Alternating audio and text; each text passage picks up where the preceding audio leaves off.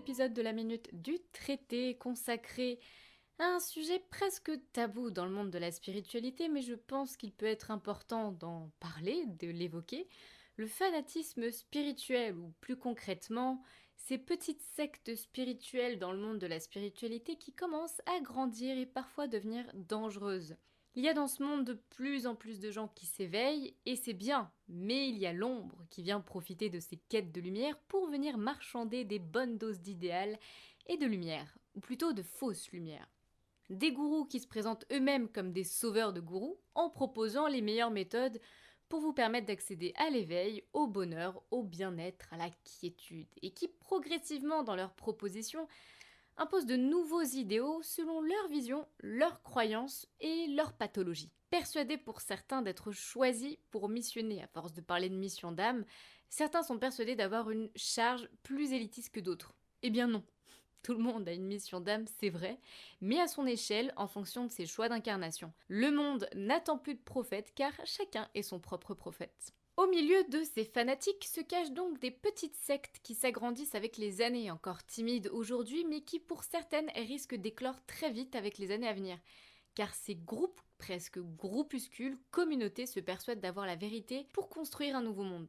Souvent, l'un d'entre eux se positionne en maître, ou si ce n'est pas dit de cette façon, comme un porte-parole de la source recevant par leur guide la parole divine. Certains sont conscients d'être des escrocs et d'autres sont persuadés par ce qu'ils racontent. Je saurais pas vraiment dire lequel est le pire, toujours est-il que ces gens-là sont guidés par des forces obscures, l'ombre, le malin, prêts à aveugler, illusionner, éblouir d'une fausse lumière et surtout vous attirer dans leur cercle. Alors pourquoi vous attirer dans un cercle? Eh bien tout simplement car l'effet de groupe est plus manipulable. Ces groupes forment ce qu'on appelle des égrégores, c'est-à-dire que c'est un ensemble de personnes partageant les mêmes intentions, les mêmes buts, les mêmes énergies presque, et ce de façon collective. On retrouve donc ces égrégores dans les prières collectives, notamment dans les méditations collectives, les communautés ésotériques et spirituelles. Alors dit comme ça, ça peut sembler intéressant, on partage ses aspirations, sauf que bah, dans un effet de groupe, on partage aussi le négatif jusqu'à se déshumaniser. Car l'effet de groupe, les égrégores, nous font régresser. Pourquoi? Car dans un groupe, une pensée unique s'installe, anesthésiant ainsi votre propre raison. C'est-à-dire que vous n'êtes plus en capacité de raisonner car votre conscience intègre insidieusement et progressivement la pensée unique du groupe. Et pas que en spiritualité, hein, d'ailleurs, l'effet de groupe par définition empêche de raisonner. Suffit de voir ce qui s'est passé ces deux dernières années.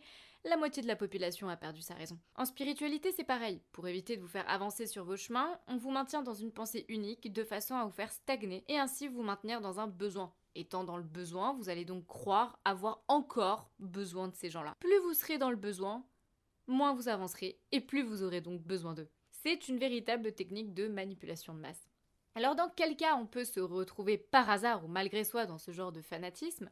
D'abord dans les moments de faiblesse, de fébrilité, évidemment de désespoir, de chagrin, de déprime, de peur ou dans un deuil. Vous cherchez en vain à trouver des solutions pour retrouver un peu de baume au cœur, de lumière, et vous êtes absolument désespéré, en perte de foi une personne arrive comme par miracle sur votre chemin. Soit elle s'adresse directement à vous, soit vous tombez par exemple sur une vidéo YouTube, un article, un groupe sur un réseau social parce que vous étiez en train de chercher des solutions à vos problèmes. Quelqu'un ou quelque chose vous séduit, vous semblez trouver une solution à vos problèmes. Dans le deuxième cas, c'est pour les personnes avançant sur un chemin d'éveil et cherchant à se nettoyer l'âme encore et toujours plus, ou à tenter toujours de trouver l'ultime lumière, l'illumination à travers des méthodes alternatives de méditation, de soins énergétiques, de protocoles visant à vous surpasser, souvent, euh, dans ce cas, on aura plutôt affaire à des illuminés ayant perdu tout sens de la raison et n'ayant plus du tout les pieds sur terre. Dans le premier cas, la première chose à savoir, c'est que bien sûr, il est important de se faire aider, mais personne ne saura guérir vos plaies à votre place. La première façon de dépasser un tel désespoir, c'est d'évacuer ses émotions, et pour ça, je vous invite à regarder mon épisode sur comment dépasser, transcender et surmonter les épreuves. Dépasser une épreuve, ce n'est pas résister à l'émotion, mais bien d'y céder. Il faut pas idéaliser les solutions fleurs bleues, tout se fait avec le temps. Lorsque la solution propose de s'en sortir dans un nombre de jours ou en quelques séances, passez votre chemin. Tout prend du temps dans ce monde. Dans le deuxième cas, rappelez-vous qu'un chemin d'éveil est en train de se faire, sinon il n'éveille pas. L'effet de groupe empêche d'avancer et les plus grands initiés de ce monde se sont initiés seuls.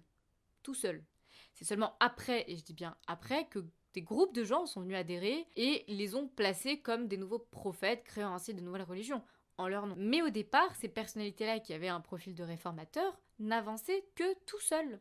La première chose à faire pour savoir où vous avez mis les pieds, c'est d'observer les gens de cette communauté, les porte-paroles, et posez-vous cette question. Ai-je envie de leur ressembler profondément? Sont-ils ou sont-elles l'idéal que j'ai envie d'atteindre? Ai-je envie d'être comme ça?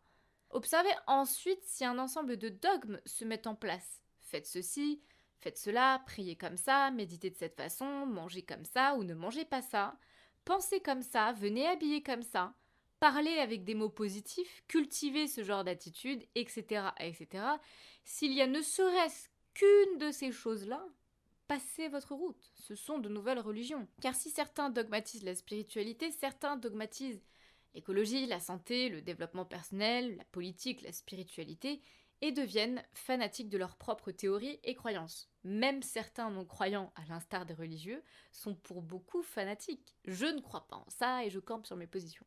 Ensuite, il y a une chose que vous pouvez détecter et qui est absolument frappant dans ce genre de groupe, c'est que lorsque vous parlez avec des personnes au sein de ce groupe, vous pouvez observer et analyser comment la personne raisonne. Généralement, elle est absolument incapable de se faire un avis seule et elle a systématiquement recours à des principes cités par le maître ou le porte-parole du groupe, le soi-disant enseignant spirituel. Cette personne est en réalité incapable de discerner le vrai du faux. Et il y a beaucoup, beaucoup, beaucoup, beaucoup, beaucoup, beaucoup de gens qui ont recours aux enseignements qu'ils écoutent. C'est hallucinant. Alors dans la religion, on n'en parle même pas.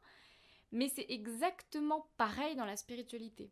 Si vous souhaitez avoir un débat avec une personne appartenant à un de ces groupes, ils vont systématiquement toujours vous citer une tierce personne.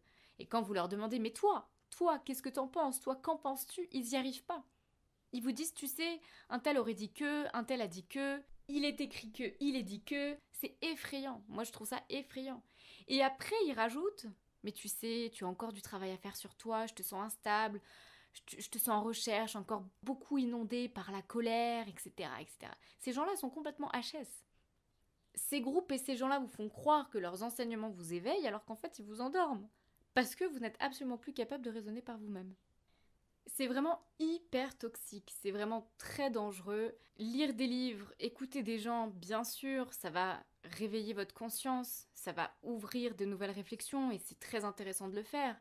Mais considérer tout ce que les gens racontent, moi inclus, euh, les livres, les vidéos, comme des vérités comme acquises, là c'est dangereux. Il faut systématiquement remettre en question. Bien sûr qu'il y a des gens qui disent des choses intéressantes, mais il y a des choses bonnes à prendre et il y a des choses moins bonnes à prendre. Chacun doit prendre ce qui résonne pour lui. Donc faut arrêter de suivre des principes créés par d'autres que soi. Seul le bon sens, c'est le principe. S'il faut suivre tout un ensemble de principes pour faire preuve de bon sens, c'est par là qu'il faut se poser des questions. Si on réfléchit bien, la religion, c'est du bon sens qui a été dogmatisé. La seule façon pour avancer sereinement dans la lumière, c'est d'abord d'être à l'écoute de soi, de faire preuve de bon sens et surtout de faire preuve de discernement. La plus grande clé d'un chemin, qu'il soit spirituel ou un chemin de vie, c'est le discernement et le bon sens. Il n'est pas possible d'éradiquer l'ombre, donc il n'est pas utile de rejoindre des communautés vous promettant de vivre dans les pensées positives, lumineuses, sans plus aucune source d'ombre, de méchants ou de pensées négatives.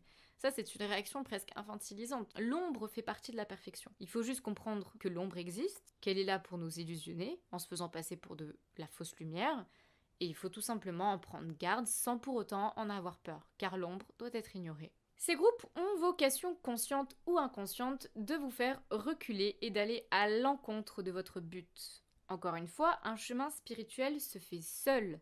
Et le problème, c'est qu'il y a tellement de gens qui ont peur de la solitude qu'ils préfèrent se greffer à des communautés. Mais la première chose à traverser sur un chemin d'éveil, c'est la solitude. Tout un chemin repose sur cette caractéristique. Si certains souhaitent avancer sur leur chemin d'éveil, retirez-vous ne serait-ce que quelques jours, quelques semaines, alors le mieux je dirais que c'est quand même quelques mois, dans la solitude absolue et vous recevrez des quantités d'informations divines. Vous évoluerez à vitesse grand V. La solitude, c'est vraiment une initiation.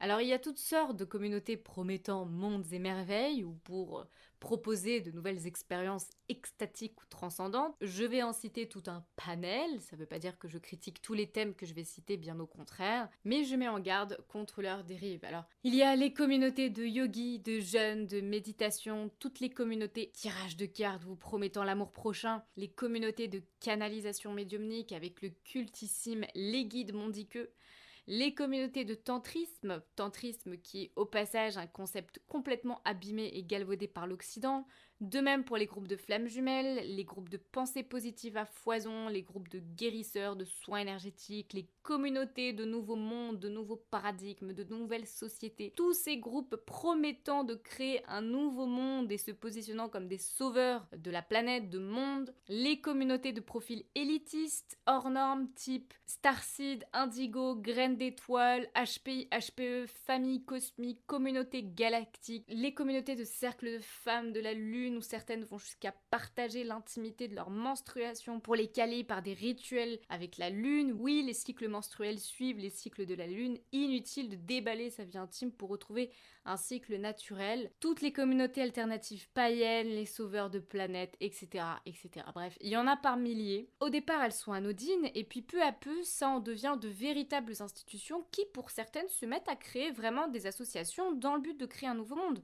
Donc c'est timide vraiment au départ, mais vous verrez que dans quelques années, on entendra parler de certaines d'entre elles devenues de véritables sectes dangereuses. Le monde se recrée dans son ensemble et non en recréant des communautés. Pareil, il faut faire preuve de bon sens. Dans ce genre de groupe que vous pouvez aisément explorer à travers votre ordinateur, vous constaterez que on a affaire à un fanatisme doublé d'agressivité, car il y en a beaucoup qui en viennent à se comporter à l'inverse de ce qu'ils prônent et euh, qui deviennent complètement déconnectés. C'est des personnes qui ne se rendent absolument plus compte de ce qu'ils disent et de ce qu'ils font et qui sont persuadés d'œuvrer pour le mythe d'un monde meilleur. Ces gens-là ont perdu la raison, mais attention, face à vous, ils vont sembler particulièrement sensés et raisonnés. Et c'est là que ça devient dangereux. Oui, car le problème qui va se produire au départ, c'est que lorsqu'on se retrouve en contact avec ces groupes ou une personne de ces groupes, on va réagir avec l'émotionnel et notre raison va être suspendue, comme si quelqu'un ou quelque chose l'avait mis en pause pour tester notre capacité de discernement. Je veux guérir, je veux évoluer, je veux avancer, il y a une exaltation au niveau du ventre et cette exaltation nous fait croire que c'est ce que nous voulons, car nous le désirons. Mais ce que nous désirons n'est pas toujours bon pour soi. L'autre problème, c'est qu'on nous vend la puissance des égrégores. Venez prier, venez méditer en groupe, vous allez voir, ça décuple les énergies, il va nous arriver quelque chose d'incroyable, etc. Que se passe-t-il en réalité dans ces événements collectifs? Le fait de mettre sa raison en pause et d'ouvrir sa conscience à plus grand, on ouvre un canal. Et si certains ne maîtrisent pas ce canal, leur corps, leur conscience, bah, ils vont absorber et emmagasiner des quantités de cochonneries énergétiques et absorber tous les parasites énergétiques de tout le monde. Connaissez-vous tous les gens avec qui vous allez partager ces moments de spiritualité quasi intimes? Car la spiritualité personnelle et surtout sacrée. Prier tous les jours seul a bien plus de poids que de prier en groupe. Pourtant, certains vont se persuader d'avoir ressenti une énergie collective incroyable après ça. Mais si vous vous écoutez vraiment, était-ce vraiment incroyable ou avez-vous été transporté seulement par une énergie de groupe? Car l'énergie de groupe, par définition, est stimulante. Aviez-vous la certitude que les intentions de tout le monde étaient nobles à ce moment-là? En cas de doute, priez seul dans votre coin, ça sera plus simple. On ne sait pas ce qui se passe dans ces moments collectifs. Moi, je trouve ça très effrayant parce que... Bref, je trouve ça très effrayant. C'est comme cette prolifération de les guides m'ont dit que. Alors je suis pas contre les canalisations, au contraire, j'adore en écouter certaines ou moi-même en faire l'expérience. Par contre, la première chose à faire, c'est de vérifier l'information dans la matière. Si vous n'avez pas la connaissance et le discernement pour décortiquer ce qu'on vous envoie comme information, comment pouvez-vous être sûr de ce que vous affirmez? Le discernement, c'est la capacité à apprécier avec justesse une vérité sans toutefois la détenir. Un ignorant détient toujours sa vérité pour acquise, tandis que le sage, lui, ne fait que la contempler partager sa médiumnité avec grand plaisir, mais je pense que sa valeur ajoutée dépend de sa vérification terrestrement parlant. Alors bien sûr, toutes les canalisations ne peuvent pas être vérifiées, certaines relèvent vraiment de la prémonition, prédiction, de la certitude intuitive, mais dans l'ensemble, il peut être possible de vérifier beaucoup de choses dans sa vie, dans son expérience ou ce qui a été dit. Un chemin d'éveil est long, une guérison est longue, trouver la vérité n'est pas facile, elle fait partie du chemin, se sauver est un chemin et non une finalité, trouver le moyen de guérir fait partie d'un chemin. Si quelque chose se déroule trop vite, trop haut, trop lumineusement rapide, méfiez-vous. La vraie lumière prend toujours le temps de s'enraciner et de s'installer dans les abysses de l'ombre. Ceux qui montent très vite redescendent aussi vite, alors que ceux qui montent lentement risquent de ne pas redescendre. Le sacré se vit seul, et c'est ce que la plupart des religions n'ont pas compris. La spiritualité se vit seule, dès lors qu'elle est partagée, elle se banalise et perd de son essence. Alors attention, je ne dis pas que tout ce que j'ai cité hein, dans, ces thèmes euh, sont des arnaques, bien au contraire, c'est très très agréable de faire plein de choses en groupe.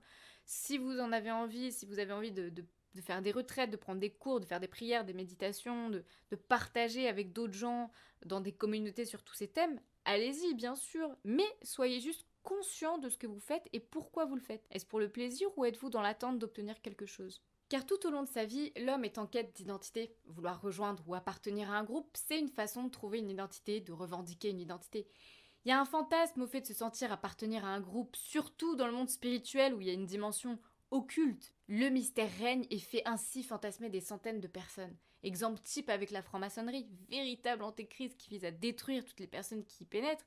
Les gens qui rentrent là-dedans signent des contrats avec l'ombre sans le savoir, ils sont complètement lobotomisés, car ils sont fascinés à l'idée de rejoindre une société secrète.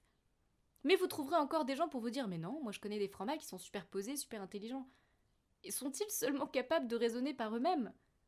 Car encore une fois, tous ces gens-là citent constamment les principes issus du groupe et ils ne savent plus du tout comment réfléchir. Mais bon, c'est une généralité, c'est pas que pour la franc-maçonnerie, c'est valable pour tous les autres groupes. À mon sens, il faut vraiment être perdu d'une façon générale pour rejoindre la franc-maçonnerie. J'entends déjà ceux qui me disent Mais oui, mais ça dépend des loges. Non, ça ne dépend pas des loges. C'est juste pareil partout. Ça se sent peut-être beaucoup plus dans certaines, moins dans d'autres, mais le principe énergétique est là, et il est très dangereux. Quand vous vous renseignez un maximum sur les coulisses de ce genre de secte, c'est la pire chose qui puisse arriver à une âme en quête de sens. Bref, tout ceci est un autre débat. Il faut rester vierge de toute forme de croyance. Un chemin spirituel, c'est encore une fois d'être avec soi dans la solitude, en recevant uniquement par sa propre intuition les enseignements du ciel et par sa propre expérience. Vous seul pouvez accéder à l'ultime connaissance. Vous êtes votre seul guide. Je vous embrasse.